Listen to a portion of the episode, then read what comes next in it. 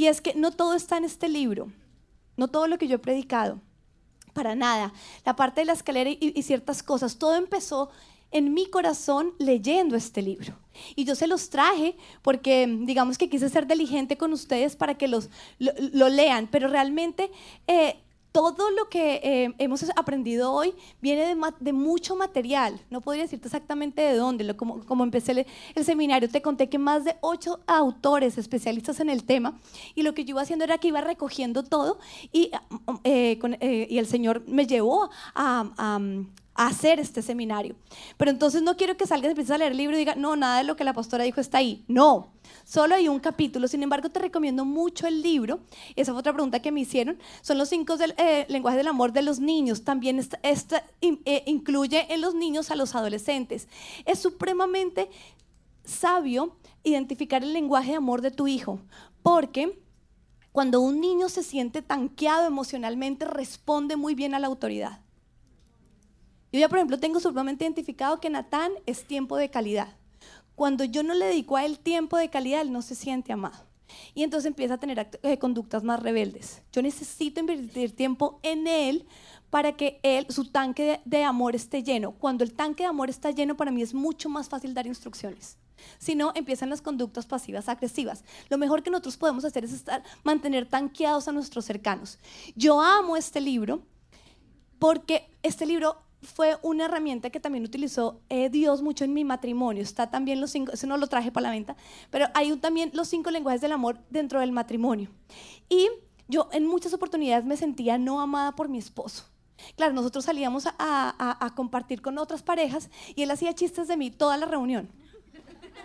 Y, y nos montábamos al carro y me decía, pasamos delicioso. Y yo, mi corazón roto, todos los chistes habían sido acerca de mí. Entonces yo no, pasamos terrible. Entonces, y yo empecé a leer este libro y yo le rogaba que se lo leyera y era de como, ay, no, que... Me acuerdo un día, estábamos en Bogotá, que entramos a una librería y yo le oraba a Dios, Dios mío, ponle el deseo de leer este libro, ponle el deseo. Y me salimos de leer y me dice, adivina qué libro me compré. Y yo, ¿qué? Los cinco lenguajes del amor. Para mí fue como, cuando se lo leyó, él identificó que mi lenguaje de amor son palabras de afirmación. Entonces los chistes acerca de mí no me afirman, me rompen. Hoy en día mi esposo sigue con su humor.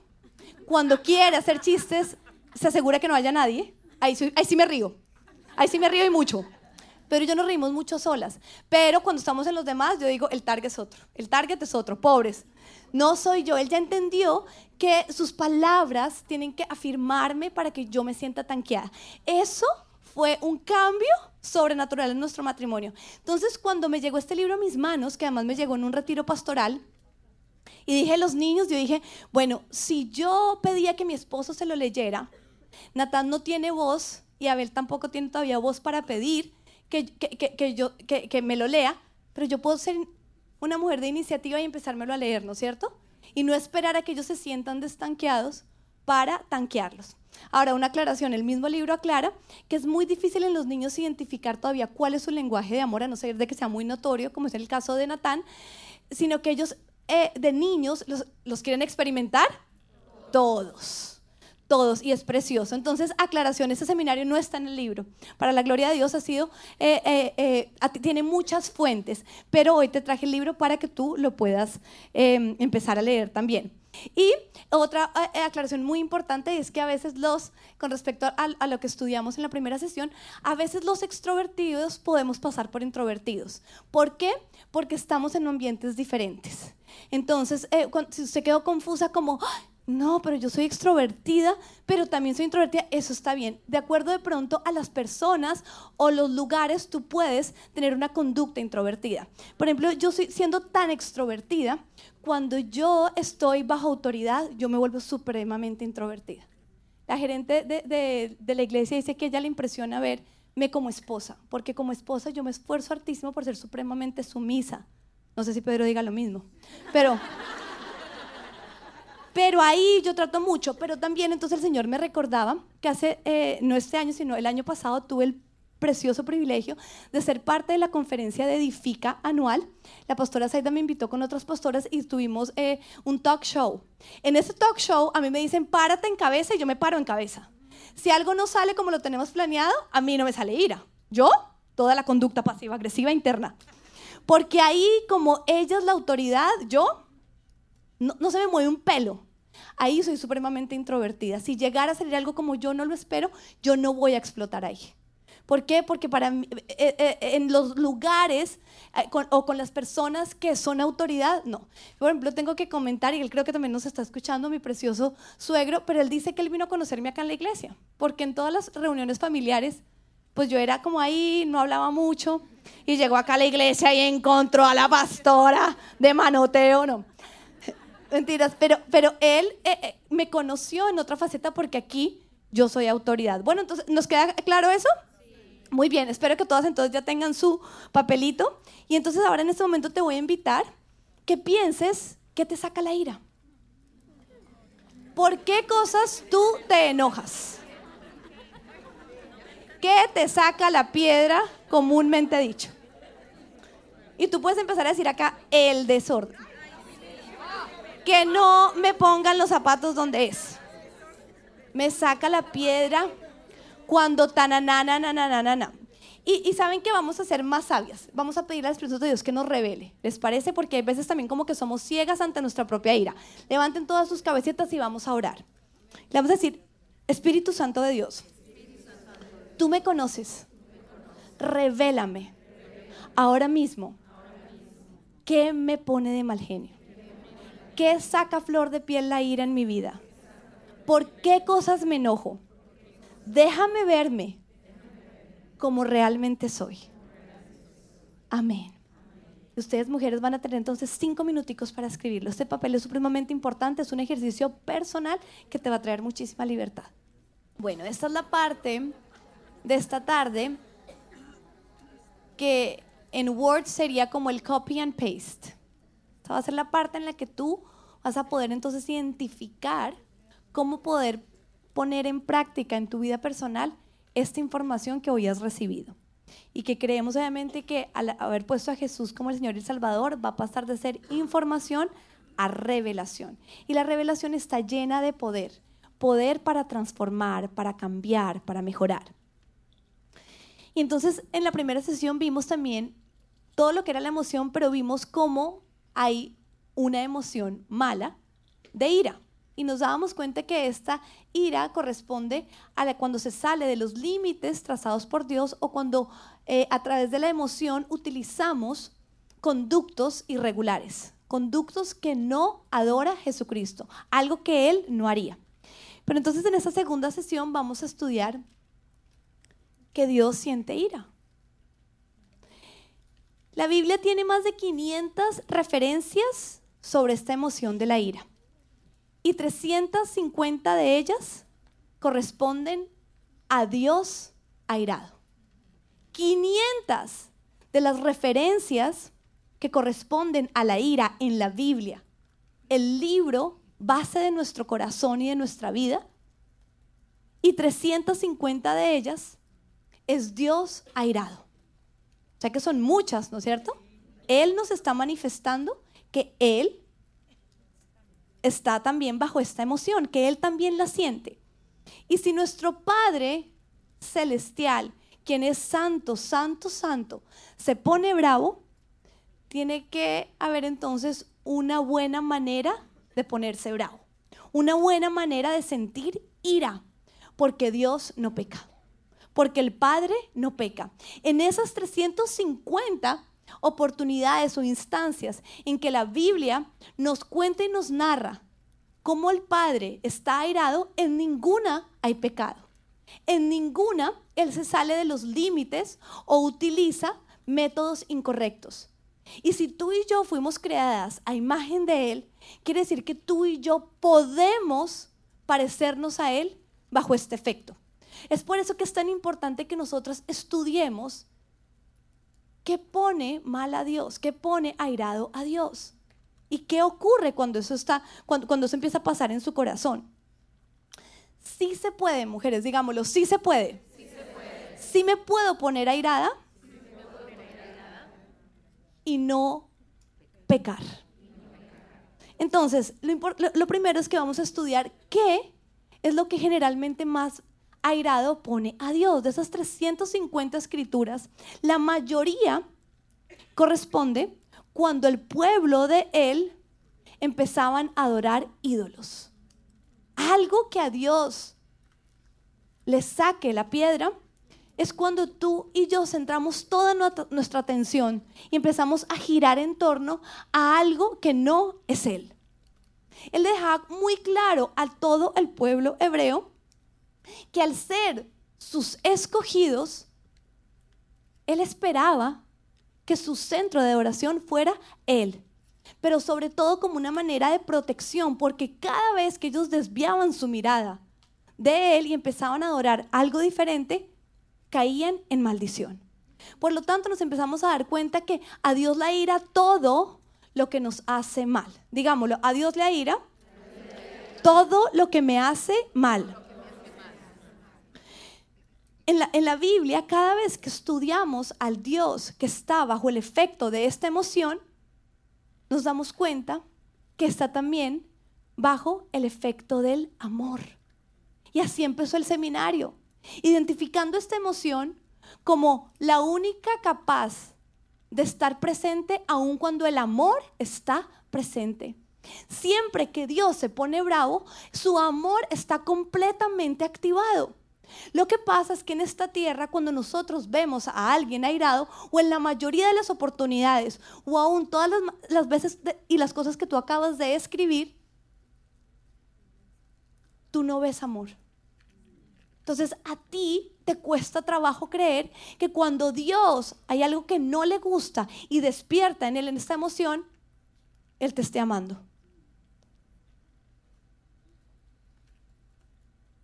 A lo largo de la historia de la Biblia, nuestro Padre Celestial, siempre que está airado, no es con una persona en específico, pero sí con situaciones y comportamientos que afectan su reino acá en la tierra y su plan de redención a la humanidad. Dios siempre, siempre, siempre, siempre, siempre, cuando se aira, no, lo, no la coge personal contra alguien el que hace centra su ira frente al comportamiento de ese alguien o la situación que está llevando a ese alguien a estar lejos de él. Y a veces nos preguntamos por qué la casa que tanto anhelamos terminó, vive dañada, todo está mal, porque se convirtió en objeto de ira de Dios. Porque esa ira ahora te hace no venir nunca a la iglesia, te aparta de Él, vives completamente esclavizada a su aseo, y algo está perjudicando tu adoración a Él. Nosotros a veces podemos llevar a que Dios empiece a irarse contra situaciones específicas, nuestro trabajo, nuestro negocio. ¿Por qué? Porque se vuelven el centro de nuestra adoración, se vuelven el centro de nuestra confianza. Y la naturaleza de Dios es que todo lo que a ti te aparte de Él es motivo de ira para Él. Entonces tú y yo también tenemos que ser sabias y delicadas y darnos cuenta. Nosotros queremos que Dios bendiga nuestra familia, Dios quiere que, nosotros queremos que Dios bendiga nuestros trabajos, lo que hacemos. Entonces tenemos que siempre estar dedicadas, conscientes y cuidadosas de que eso nunca se convierta en nuestro centro de adoración. God was, is, and always will be angry at, at sin.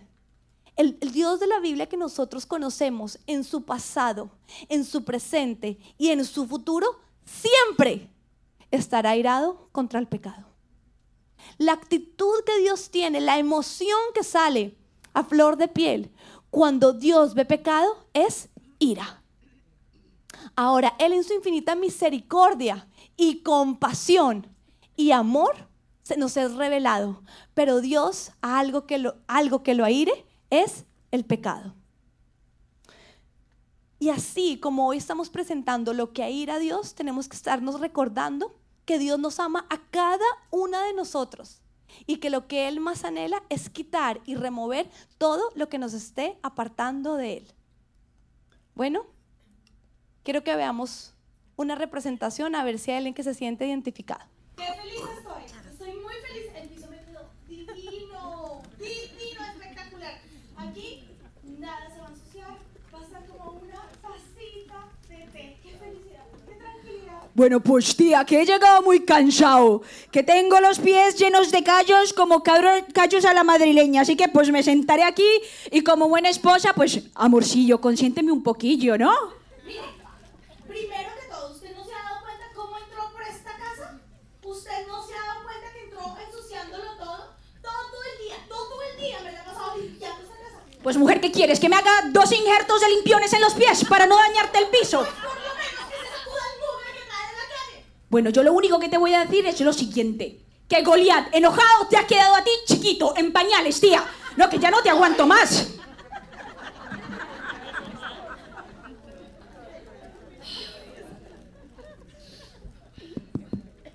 Buenas tardes, señora Antonia. Ay, directora, qué, qué bueno verle, pero usted no me llamó, no dijo que iba a venir. ¿Qué hace aquí? Disculpe que vine sin un previo aviso, pero tenemos que hablar de un asunto muy serio y no es sabio hablarlo por teléfono. Ah, siga, siga, por favor. No, no, espere que está todo amarrado. Quédese ahí, qué pena con usted. Pero ¿sabe qué? Yo ya sé lo que me viene a hablar. Yo sé, el muchacho, yo sé, mi muchacho no es bueno en las matemáticas, además que se porta un poquito mal, pero ay, son cosas de los niños, además. ¿De, de, bien- de, de dónde se iba a portar bien? Si sacó- Es igualito al papá. Señora Antonia, este es un, un motivo bien serio por mi visita. Eh, hemos hecho una investigación ex- exhaustiva con los directivos del colegio y nos hemos dado cuenta que su hijo Antonio está o es miembro de una pandilla. ¿Cómo? No, no, espere, eso no puede ser así. Mi muchacho no puede ser de, no, de una pandilla. Así es, pero mire, Ay, no. le tengo fotos y todo, pero cálmese, yo estoy aquí para ayudarle. No, pero es que mire cómo paga. Nosotros hacemos todo por él. Nosotros le sé. damos todo. Y ahora, no, esto no puede Desafortunadamente nos dimos cuenta que está también consumiendo drogas y alcohol y creemos que está metido también haciendo delitos. Pero esto no puede ser. Ahora, ¿yo qué voy a hacer? Si yo he hecho todo por este muchacho y ahora. Lo, sen- lo siento mucho, pero no se preocupe, estamos para ayudarle. Sin embargo, esa ayuda no la, no la podemos hacer nosotros solos, necesitamos de ustedes. Pero si ustedes que fueron los que estudiaron para ser maestros, los que saben las cosas, no pueden hacer nada por mi muchacho. ¿Usted cree que yo ya no creo? Ya, señora Antonia, venga, tranquila.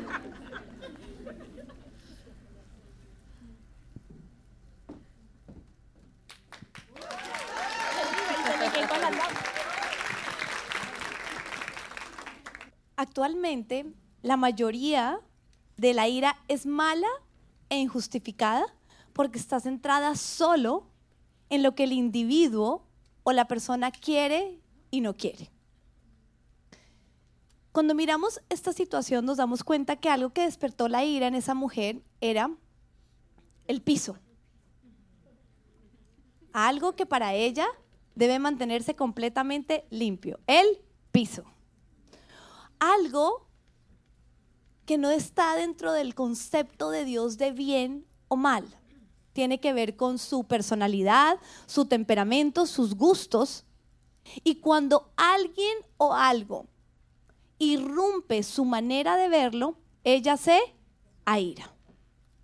Pero cuando se le presenta la situación de su hijo, y es una realidad que las pandillas alrededor de la escuela donde él estudia lo han logrado atrapar, ella irrumpe en llanto, conmiseración, culpa, porque la ira, el aceite de la ira, fue desgastado en lo incorrecto. Y es que todas nuestras emociones tienen un aceite específico por más de que vivamos con la persona que más nos puede llegar a hacer reír, todo tiene un límite. No podríamos pasarnos la vida riéndonos. Llegaría un momento en que nos empezara a, nos dolería tanto el estómago y, y terminaría ahí la emoción. Ocurre lo mismo con la ira. Cuando tú gastas la ira en las cosas incorrectas, no tienes esta emoción para las cosas correctas. Lo sensato y lo lógico sería que esta mujer se despertara en ira por lo que está ocurriendo alrededor de su hijo, por la situación que lo está alcanzando y lo está llevando a destruir su vida. Y hay mujeres que como no han gastado el, el- aceite en, en lo que no es, sí se levantan y fundan fundaciones, programas y trabajan fuertemente en los lugares de mayor necesidad. Pero ¿sabes qué ha despertado a esas mujeres? La ira. Una de las historias que más me conmovió estudiando la ira fue una mujer que perdió a su hija porque alguien borracho atropelló el carro en el que iba su hija devolviéndose de una fiesta sana y le quitó la vida. Y cuentan cómo esta mujer, después de pasar por su dolor y todo, se levantó en ira para enderezar y levantó una fundación fuertísima en contra de las personas que manejan bajo el efecto del alcohol. Y han trabajado fuertísimo en este estado a favor de eso. Y ha entrado en la ley, busca penalidades y todo para que las personas teman manejar bajo el efecto del alcohol. Esa ira trajo una bendición. Pero sabes que cuando yo pensaba en esa mujer, yo pensaba que esa mujer no se la pasaba irada por bobadas. Y quiero que ahora mismo tú mires tu lista. Y tú le vas a poder al poner al frente B de bobadas o uno de caso uno a las cosas que te están sacando la ira. Porque Dios solo se aira de las cosas que le hacen mal a otros. Dios es nuestro ejemplo a seguir bajo este efecto de la emoción. Recordémonos, mujeres, el propósito de la ira, enderezar, corregir, no el piso. Limpia el piso, sé feliz, déjalo brillante y date cuenta que después de que terminaste va a volverse a ensuciar. Ese es el orden. Yo me pasé, yo soy melancólica, yo entiendo a esa mujer. Pero yo me paso por mi casa antes de que lleguen mis hijos y disfruto el orden perfecto, todo perfecto, el camión. Pero sé que apenas ellos lleguen, ya, pero así es, el, así es, es disfrutarlo para que se vuelva a desordenar. Y en, llegan y en 10 minutos todo está. Pero, pero tú te imaginas yo detrás de ellos, airada porque ya el camión no está en el lugar donde yo lo quiero encontrar. Y mira, te voy a decir una cosa, esto es para la misericordia de Dios. Yo no sé ni cómo yo logré esto. Porque aquí en la iglesia sí me pasaba. La silla estaba ahí y usted llegaba y la ponía en el lugar equivocado y yo, la silla no va ahí. Dios me ha dado mucha misericordia con mis hijos. Mucha, mucha, mucha, mucha para manejar esta emoción. Pero es el momento. Hoy es el día para que nosotros identifiquemos si estamos utilizando el aceite de la ira en lo incorrecto. Porque hay muchas cosas en las que Dios sí te quiere levantada en su ira para corregir, para enderezar y para sanar caminos. Este es tu momento en el que tú vas a identificar. Actualmente la mayoría de la ira en la sociedad es mala e injustificada porque está centrada solo en el individuo, en lo que él quiere y no quiere. ¿Esos son los motivos tuyos de ira? ¿Hay alguna, y ¿Hay alguna razón que sea una ira santa? Porque si no, mujer, nos estamos desgastando en lo que no es. Pensando en esto, tuve que ir a buscar en el Nuevo Testamento Jesucristo por qué se airó. Y encontré dos cosas que lo airaron. El primero creo que todas saben aquí. ¿Qué momento? El templo. Todo lo relacionado con la casa de Dios debe ser un motivo de ira para nosotros. Nosotros debemos ser celosas con esta casa, con lo que se habla de la iglesia. Tú sabes que actualmente en la política hay muchas personas que están queriendo que la iglesia pague impuestos. Hay muchas cosas que están en este momento atentando contra la iglesia de Jesucristo. Y cuando vamos a la fundación de este país, este país fue completamente fundado en principios bíblicos. La imagen en el momento en el que se forma la constitución de los Estados Unidos está la Biblia en medio de todas las personas que la están construyendo. Y hace poquito fuimos a un seminario completamente pago, un millonario, educando al pueblo cristiano y haciéndonos entender cuán importantes son nuestros votos. Porque nuestra ira debe estar centrada en las cosas que airan a Dios. A nosotros nos debe importar la casa de Dios. Dice la Biblia que Jesucristo, ¿qué hizo? Tumbó mesas. ¿Por qué tumbó mesas? Porque había mal uso de los recursos en su casa. Y estas son cosas que tú y yo nos tenemos que preguntar. Cuando se habla de la iglesia, cuando se habla de la fe, cuando se habla de... eh, eh, entendamos que la iglesia es el cuerpo andante de Jesús acá en la tierra. ¿Qué emoción evoca esto en nosotros?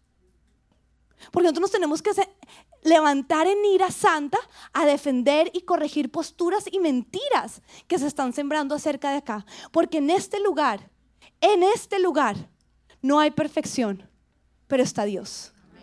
Y por lo tanto es un lugar de bendición para todas las personas que lo frecuentamos. Todo lo que tenga que ver con la iglesia fue un motivo que despertó en ira a Jesucristo. ¿Qué llamativo es esto? Cuando yo estudiaba, el seminario con el que estamos cerrando, 230 mujeres acá aprendiendo sobre esto y actualmente esta misma iglesia está construyendo un templo. Esto no es una coincidencia, mujeres. Dios nos está escogiendo a nosotras. Dios está queriendo que tú y yo nos levantemos en pasión por lo que importa. Seamos mujeres que gastamos nuestro aceite en lo que vale. Cuando nuestros hijos se están rodeando de personas equivocadas. Yo tuve un caso de una persona que su amiguita escogió una homosexual como, como su mejor amiga y no pasó nada en esa casa. Esas cosas nos tienen que importar. Nos tenemos que sentar con ira. Tú te estás relacionando con la persona que no es. Tú tienes que enderezar eso. ¿Por qué? Porque la Biblia lo dice que las malas compañías corrompen las buenas costumbres. Nosotros tenemos que ser mujeres que permitimos que la ira aflore en nuestra vida para ser instrumentos de Dios acá en la tierra. Nos tiene que importar. Qué miserable esa mujer que regañó al marido por los zapatos, pero no, hizo nada con respecto a su hijo. ¿Cuántas veces nos está ocurriendo lo mismo a nosotras? ¿Cuántas veces nuestros hijos no están en peligro y nosotras estamos centradas en pequeñeces, en cosas que están centradas solo bajo nuestro propio parecer? Es hora de que despertemos, mujeres. Es hora de que nos levantemos en ira para construir, para edificar. Cuando tú vas a votar, tú tienes que ser una persona que no puedes dejar al lado tus creencias. Nosotros no somos personas que votamos por inmigración. Nosotros somos personas que votamos y defendemos la palabra de Dios. Nosotros no votamos por quién nos cae bien y quién nos cae mal. Nosotros votamos en contra o a favor de quien defiende o quien va en contra de Dios. Porque tú y yo somos sus hijas. Y a nosotros sí nos tiene que airar todo lo que se quiera levantar en contra del reino de Papá Dios acá en la tierra. Todo, todo. El bullying en tus hijos. Todo lo que se quiera levantar en contra del reino de Dios acá en la tierra. La buena ira siempre estará basada y sembrada en lo que para Dios es justicia. Si hay algo que a ti te hace vibrar y llenarte de ira, que haga parte de la justicia de Dios, date permiso a sentir eso. Si hay una mujer cercana a tu esposo que a ti no te gusta que ella se hable con él, eso es motivo de ira. Tú te levantas, no a cataleta, en ira, a orar, a ponerte más sexy que nunca. La ira te tiene que movilizar, alcanzar lo que alguien te está queriendo robar, porque hace parte de la justicia de Dios. Todo, todo. Y es por eso que nosotros tenemos que estudiar lo que para Dios es justo y lo que para Dios es injusto. Tuve ira, santa. Un aplauso, un aplauso para el Señor. ¿Me regalas agüita, Pati? Y ya después de... ¿Qué hago cuando es otro el que está bajo la ira? Gracias.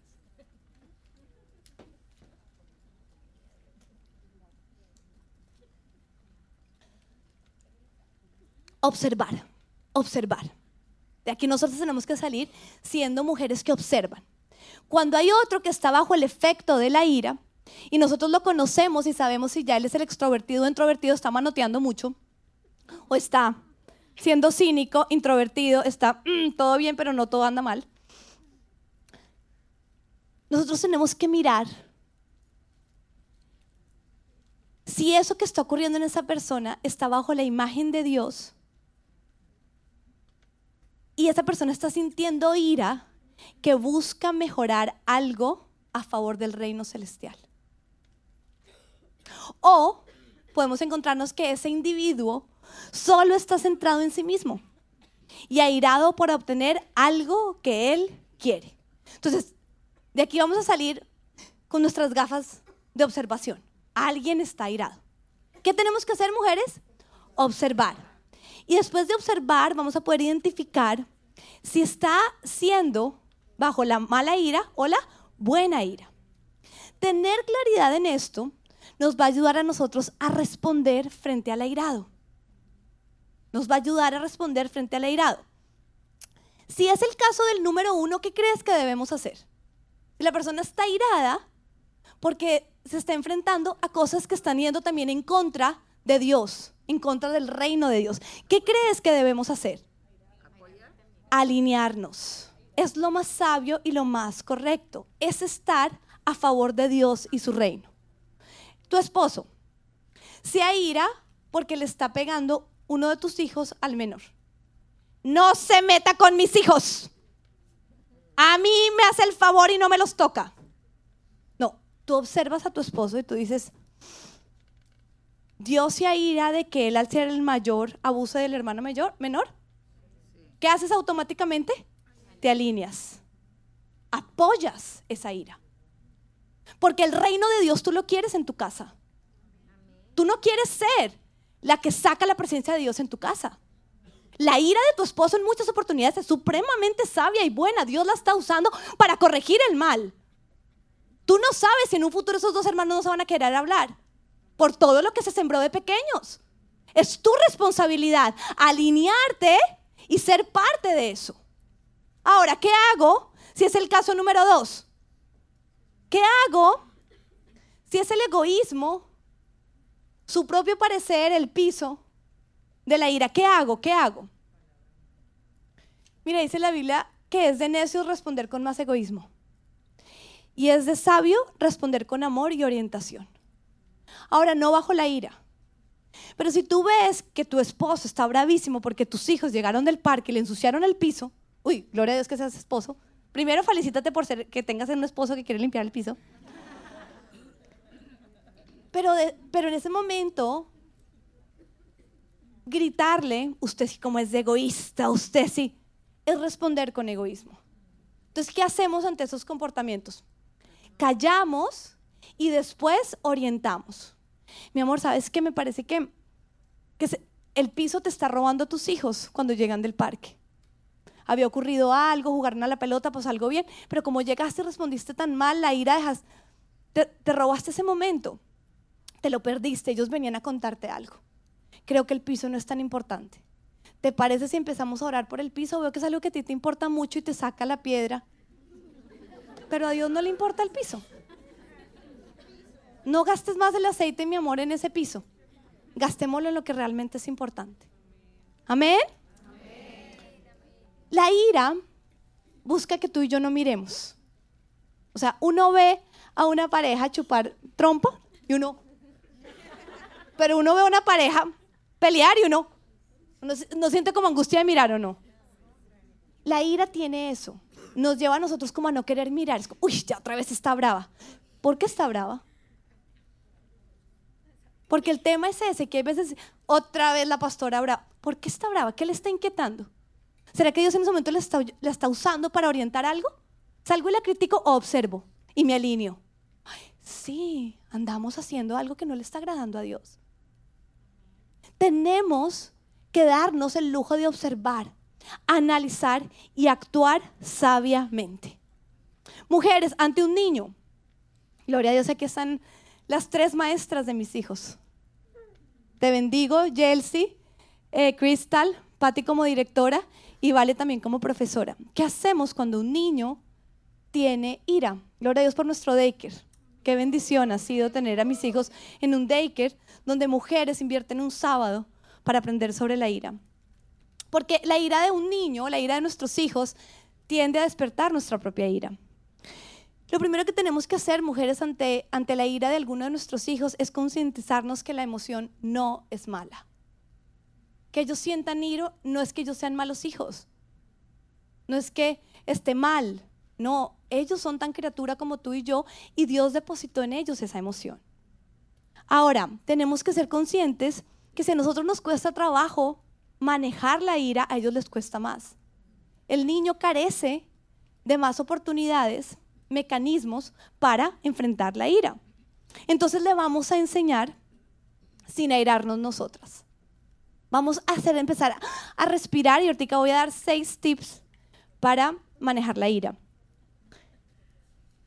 No nos sintamos agredidos cuando nuestros hijos sienten ira, ni condenemos su comportamiento.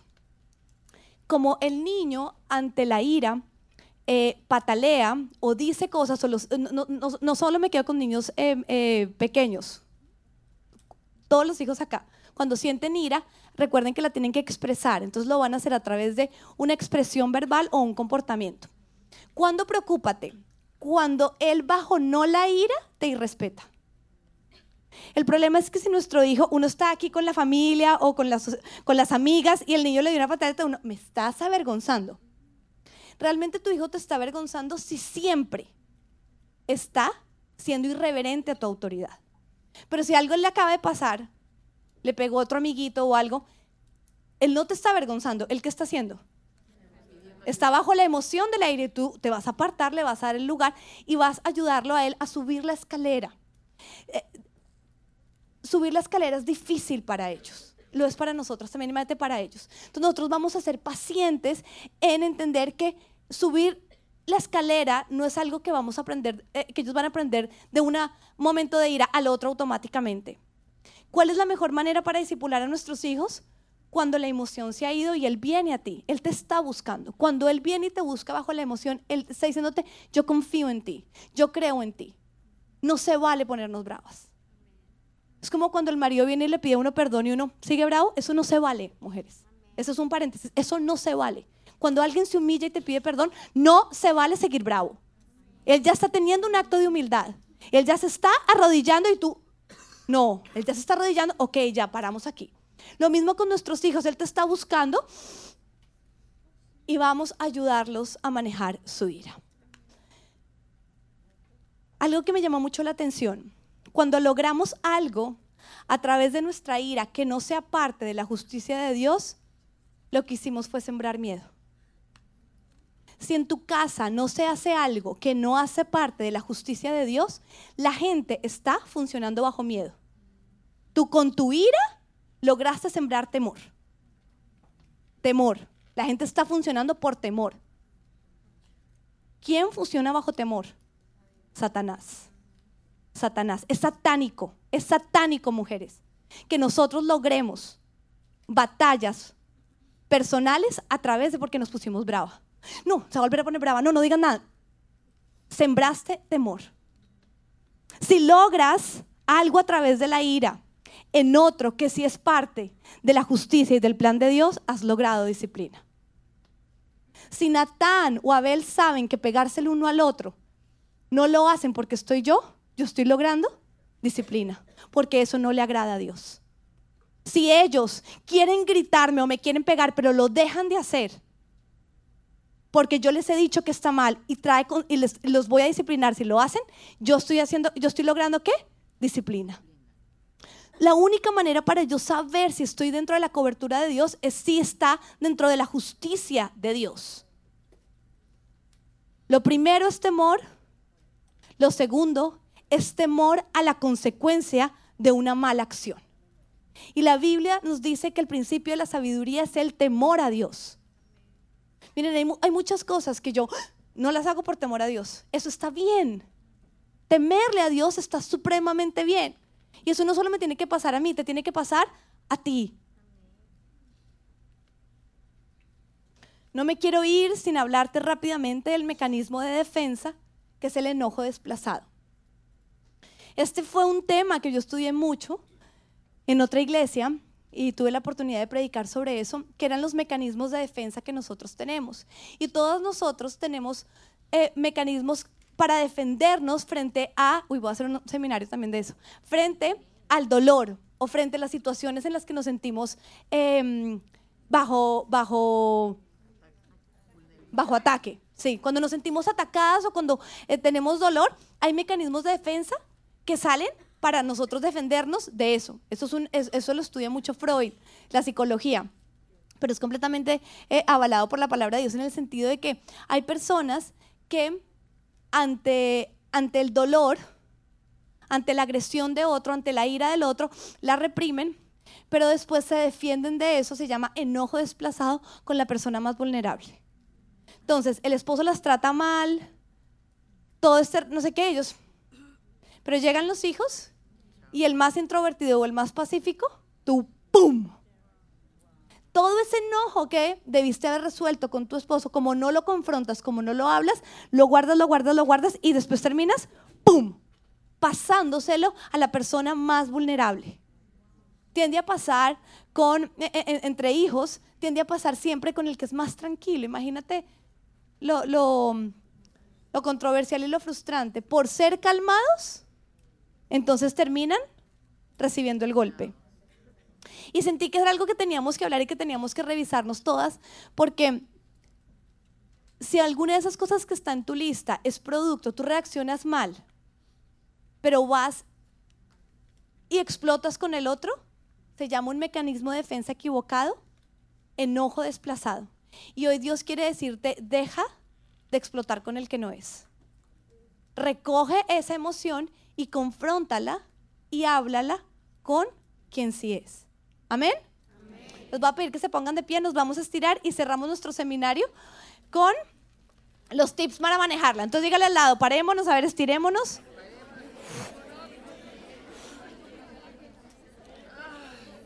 Eso, estírese.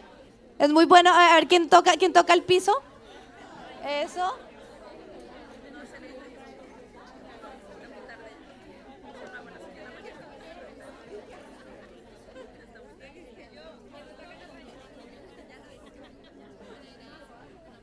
Listo, mujeres. A continuación, ocho tips para manejarlo. No nos podemos ir sin esto. Yo sé que habíamos dicho que hasta las ocho estamos un poquito corridos en agenda.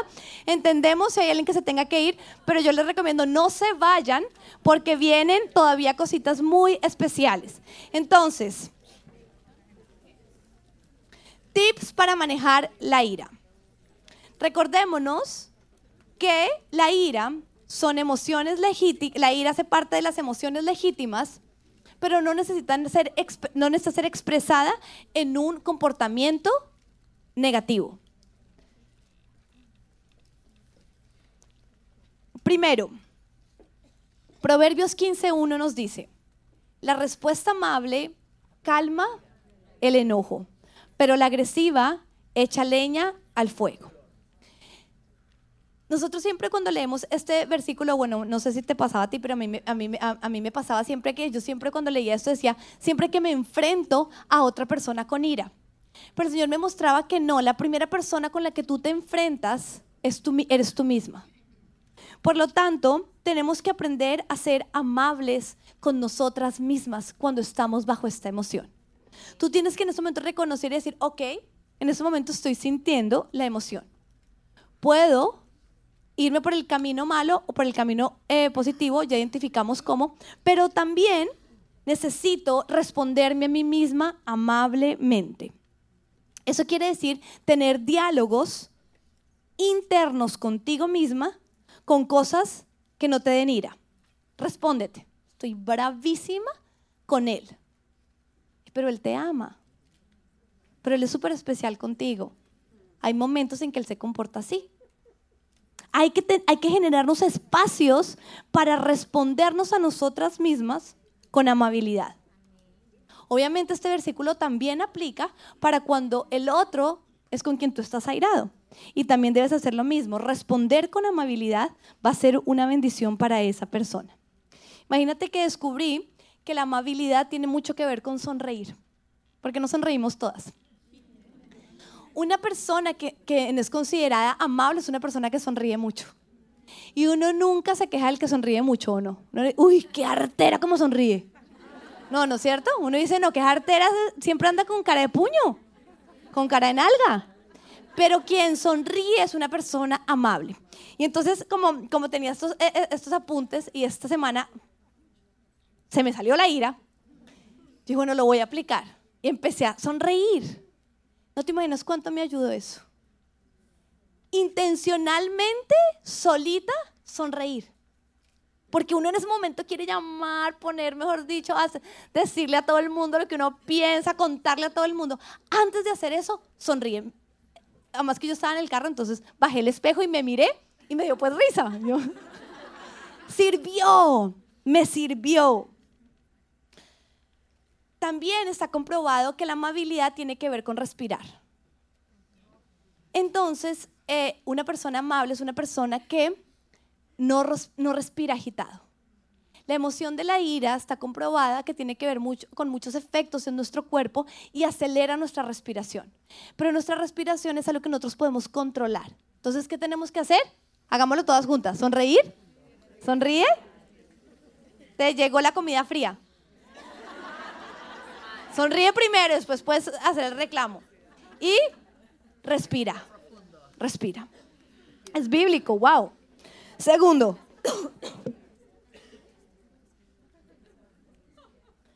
Como la ira puede terminar en la violencia, algo que se ha comprobado que es muy útil es tener mucho cuidado de las heridas de tu corazón, cosas que han generado ira en, tu vida. Por eso también es tan útil que hagamos este ejercicio de escribir.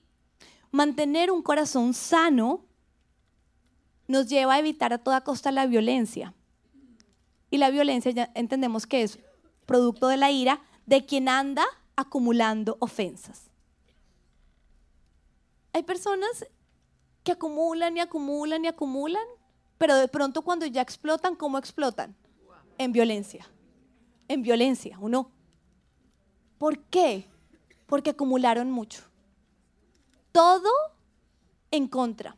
Es así como, como lavarnos los dientes, mujeres. Todos los días tenemos que hacerlo. Todos los días nosotros tenemos que mirar nuestro corazón y no permitir que haya acumulación de dolor. Con nadie. Generalmente esa lista te va a ayudar a identificar personas que te sacan la ira. Tú tienes que asegurarte que estás en paz con esa persona. Tercero, cuando sientas ira, escóndete en papá Dios.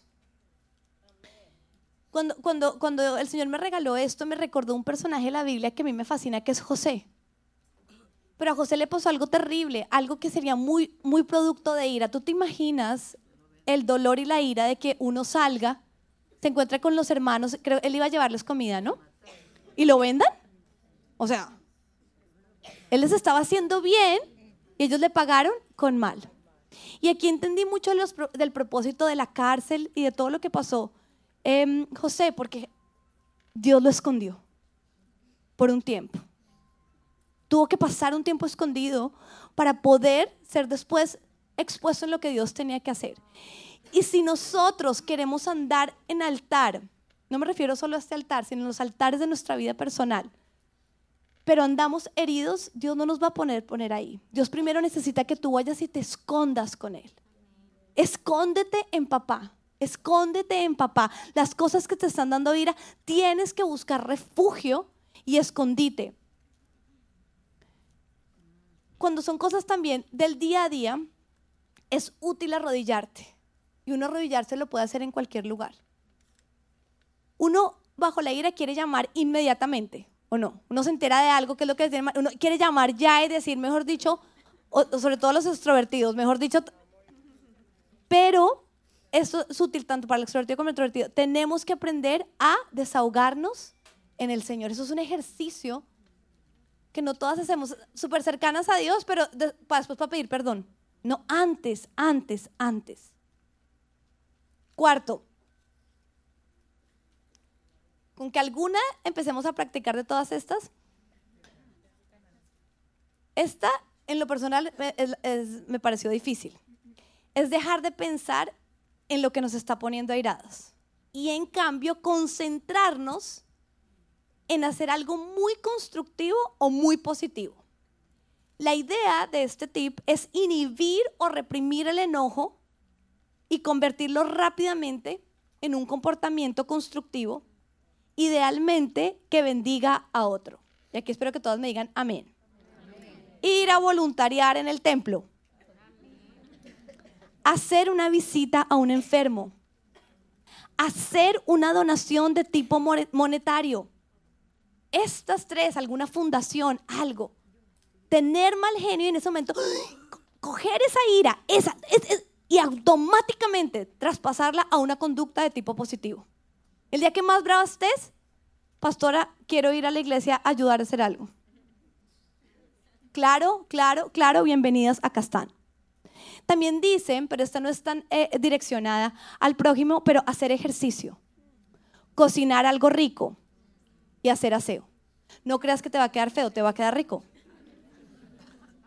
Hacer algo de tipo positivo. Quinto, mi favorito. Lo aprendí de mi predicadora favorita, Lisa Vivier. Más que tuve la oportunidad de abrazarla, ella no sabe lo que significa para mí. Ella me encanta porque es una mujer apasionada. A mí una mujer que apasionada por el reino, que se le note que su mayor pasión es Cristo, para mí eso es top. Eso es algo que yo admiro, respeto, valoro. He tenido eh, eh, dos oportunidades, gracias a Edifica, de conocerla de tenerla cerca. Justo en esta oportunidad nos, sentaron a todas las pastoras juntas y, tuve la oportunidad, la preciosa oportunidad de almorzar cerca de ella. Es una mujer que viaja por todo el mundo. Eh, cuando la veo con su esposo digo, quiero ser como ellos algún día. Claro que ella predica totalmente en contra de la comparación, pero yo he dicho, quiero ser como ella. Y, y su esposo están dedicados al reino, es madre de varones tiene cuatro varones, entonces justo en esta, en esta enseñanza me sentí tan identificada con ella porque habló mucho cuando ella tenía sus hijos pequeños. E, y ella eh, era súper iracunda, una extrovertida, apasionada. Y ella enseña que parte de su ira era producto de la falta de perdón a su mamá. Cuenta específicamente en una oportunidad que está tan airada que está cogiendo fuerte a su bebé y que ella le mira los ojos a su bebé y los ojos del bebé estaban tan angustiados que ella se asustó. La mirada de su hijo la llevó a ella a poner el hijo sobre la cuna y salir corriendo. Cuenta otra oportunidad en que su esposo la metió en el garaje porque estaba tan explosiva que le dijo, hasta que no te calpes, no te saco. Y ella dice que en el garaje buscaba romperle algo, pero decía, voy a romper algo que no afecte a la familia, ni, el presupuesto de la familia. Entonces buscó algo, encontró algo y se lo rompió. Pero en todas esas, ella dice cómo el Espíritu Santo de Dios empezó a inquietarla a ella. Le decía, esa ira que tú tienes, que expresas tanto, es producto de tu relación fracturada con tu madre. Y esto sí que me ha inquietado mucho Hoy justo Natalia Díaz no vino, pero yo algo que le venía hablando a ella es que es impresionante, como nosotros casamos tantas parejas, darnos cuenta que la relación de madre e hija está tan fracturada. Y, nuestra mamá lo es todo para nosotros de niños, pero después yo no sé qué pasa o no, no sé qué es, pero cuando se van a casar hay veces que muchas les cuesta mucho trabajo, como poder honrar a su mamá o ahora una también a su papá, porque las relaciones se fracturan.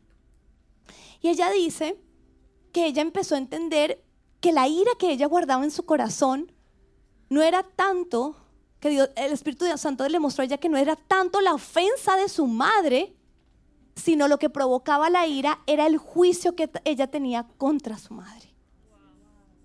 Y hay veces nos quedamos en perdonar. Hay veces creemos que ya lo hemos hecho todo porque perdonamos a mamá, sin embargo la seguimos juzgando. Ahora, si nuestra mamá lo hace mejor, vivimos culpándonos. Ella se hacía, yo ni les cocino saludable. Y, esa comparación nos maltrata. Pero si ella lo hacía peor, pues claro, la estamos totalmente culpando y condenando. El Espíritu Santo de Dios le muestra a ella cómo no solo era perdonar a su mamá, sino remover el juicio. Y cuando yo oía eso y todo, yo podía imaginar una piedra. Porque el corazón de ella era iracundo. ¿Por qué? Producto del juicio juzgar a otros, juzgar a nuestras autoridades, es como que sella esa ira, esa que se, eh, se metió en lo más profundo y nosotros cogemos y le ponemos la roca encima y es muy difícil salir de ahí. Remover el juicio nos ayuda a controlar nuestra ira. Sexto, después de explotar en ira o sentir ira, si nos hemos salido de los límites o hemos utilizado mecanismos equivocados, pedir perdón y punto. ¿Qué es pedir perdón y punto? No decimos perdón, exploté, te manoteé, pero es que tú fuiste muy grosero. Eso no sirve. Cuando tú te justificas pidiendo perdón, no estás pidiendo perdón. Este tip funciona cuando tú simplemente vas y dices, perdón, perdón, estuvo mal lo que hice, exploté duro, te hablé feo, manoteé, me lo guardé, hice algo irónico, te juzgué. Estoy utilizando todos los comportamientos sin importar tu tipo de personalidad. Pedir perdón y punto. No, pero es que lo que tú haces me da mucho mal genio. Pero tú fuiste grosero primero. No. A nosotros nos va a ayudar a empezar a manejar bien la ira cuando cada vez que la usamos mal, pedimos perdón y punto. Eso como que la seca, la seca, rendir cuentas, decir no, está mal, arrepentirme, humillarme, disminuye, está comprobado, la tasa de respuesta. Séptimo, Santiago en la Biblia nos dice que todo hombre debe ser pronto para oír, tardo para hablar y airarse, porque la ira del hombre no obra la justicia de Dios. No actuar en reacción inmediata, sino aprender a esperar pacientemente. Pensar, responder en sabiduría sin atacar a la persona, sino al pecado. Qué útil es cuando nos damos cuenta que eso que esa persona tiene ya no es esa persona, sino es lo que hace esa persona. Y para esto debemos buscar cosas que nos hagan aprender a esperar. Y yo empecé en mi búsqueda. Mira, por ejemplo, algo que a mí me hace esperar en mi casa es prender el, televisor. Yo sé cómo, cómo se prende, me sale lo que no es, ¿Sabes qué hago yo? Yo no prendo el televisor en mi casa. No veo televisión por eso. Odio esperar eso. No sé, me sale, no me sale. Voy a convertirme en la dueña del control para manejar mi ira. Si nosotros vemos un programa que tenga propaganda, lo quitamos. todo lo que nos está haciendo esperar, lo estamos sacando de nuestra lista. Si hay un restaurante que nos fascinaba la comida, pero nos hacen esperar, ¿qué decimos? no vamos allá. Debe convertirse en tu restaurante favorito. Voy y aprendo a esperar. Porque esperar tiene que ser una conducta que yo debo desarrollar. Cuando se caiga el internet, gloria a Dios, te está controlando la ira. Uno, este internet, gloria a Dios. Todo está completamente inmediato. Y cuando nos ponen a esperar, nos da mal genio y nos da ira. La ira para saberla manejar debemos ser tardos en responder, debemos ser pacientes. ¿Qué más? ¿Qué puedo encontrar en mi vida que me haga esperar? ¿Quiénes sufren acá de trancones? Creo que son personas muy airadas. Dios está utilizando el tráfico de Miami para bendecirte. Encuentra lo que te pone a esperar y valóralo, atesóralo. Ahí date cuenta que estás esperando y tu ira está siendo, tu esa emoción está siendo bendecida a través de lo que te está tocando esperar. Y por último, se me había olvidado que este era el número 8. Estoy cansada, mujeres. Pero no, no, no puedo perder la pasión por esta porque esta fue mi perla. Este fue mi regalo. Este fue mi regalo. No te imaginas lo que me bendijo este seminario a mí. Porque de todo lo que encontré, el número 8, el número 8 es el nuevo comienzo. Yo esperé a mis hijos siete años. En el octavo año yo recibí a Natán y cuando yo eh, eh, eh, investigué qué significaba el número 8, Dios me dijo, es un nuevo comienzo. Y mi vida me cambió completamente. Yo pasé de ser una mujer avergonzada por no poder tener hijos a ser una mujer que tiene una doble porción. Y yo por eso muestro a mis hijos en ese Instagram, todo para darle la gloria a mi Señor. Cuando yo encontré este último, el Señor me dijo, porque yo te decía una cosa, yo me sentía muy mal por ser una mujer airada, por ser explosiva, por ser extrovertida. Me aterra dañar personas. Pienso que en este lugar lo que más debo hacer es cuidar personas. Es lo que Dios me mandó hacer. Pero dice que expresar nuestro sentimiento de enojo con firmeza, sin agresividad, es la manera más sana de expresar el enojo. Y a mi Dios me llamó firme. Es mi nombre real. Quiero aprovechar para decirte que busques en la aplicación la prédica de Dios que dice Dios cambia tu nombre. Es la prédica más poderosa que mi Dios me ha dado. Porque Dios cambió mi nombre. Yo siempre me he sentido mal por ser como soy. Pero mi Dios me dijo, esa energía, esa pasión, esa ira que tantas veces tiene, es firmeza y yo la voy a usar para bien. Y cuando yo descubrí esto, que expresar sentimientos de enojo firme es la manera más sana de manejar la ira, confrontar a alguien sin ser agresivo, pero con firmeza. Y te voy a decir algo. A veces lo hago y la gente sale brava. Pero sale brava no por la firmeza. ¿Sabes por qué sale brava? Por lo que le dije. No por cómo se lo dije.